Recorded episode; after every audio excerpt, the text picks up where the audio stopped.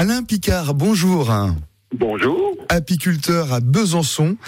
Et bienvenue dans les circuits courts qu'on a tant de bonheur à partager tous les matins, peu avant les infos de, de 8 heures.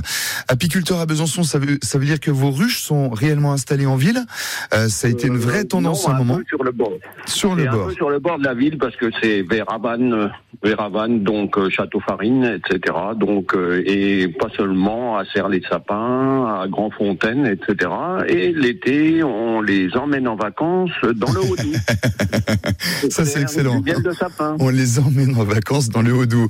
On prend le bus et hop, tout le monde en route. Voilà. Cela dit, le, les, les abeilles en ville, ça a été, et c'est toujours une vraie tendance, et il paraît qu'on fait du formidable, mi- du formidable miel en ville, parce qu'il y a des végétaux, parce qu'il y a plein de choses qu'il n'y a pas ailleurs.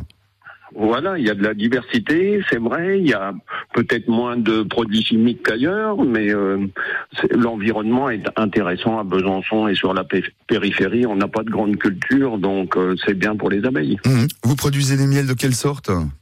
Alors, je, je- mes abeilles produisent du miel euh, de printemps, toutes fleurs, de forêt, de tilleul.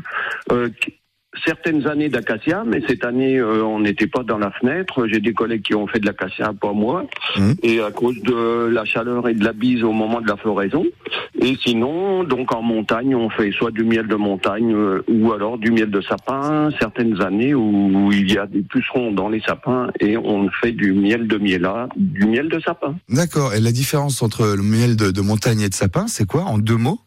Alors en montagne, vous pouvez avoir du miel de trèfle blanc dans les prairies, dans Ouais. les pâtures. euh, Vous pouvez avoir du miel de ronce, du miel de tilleul, etc.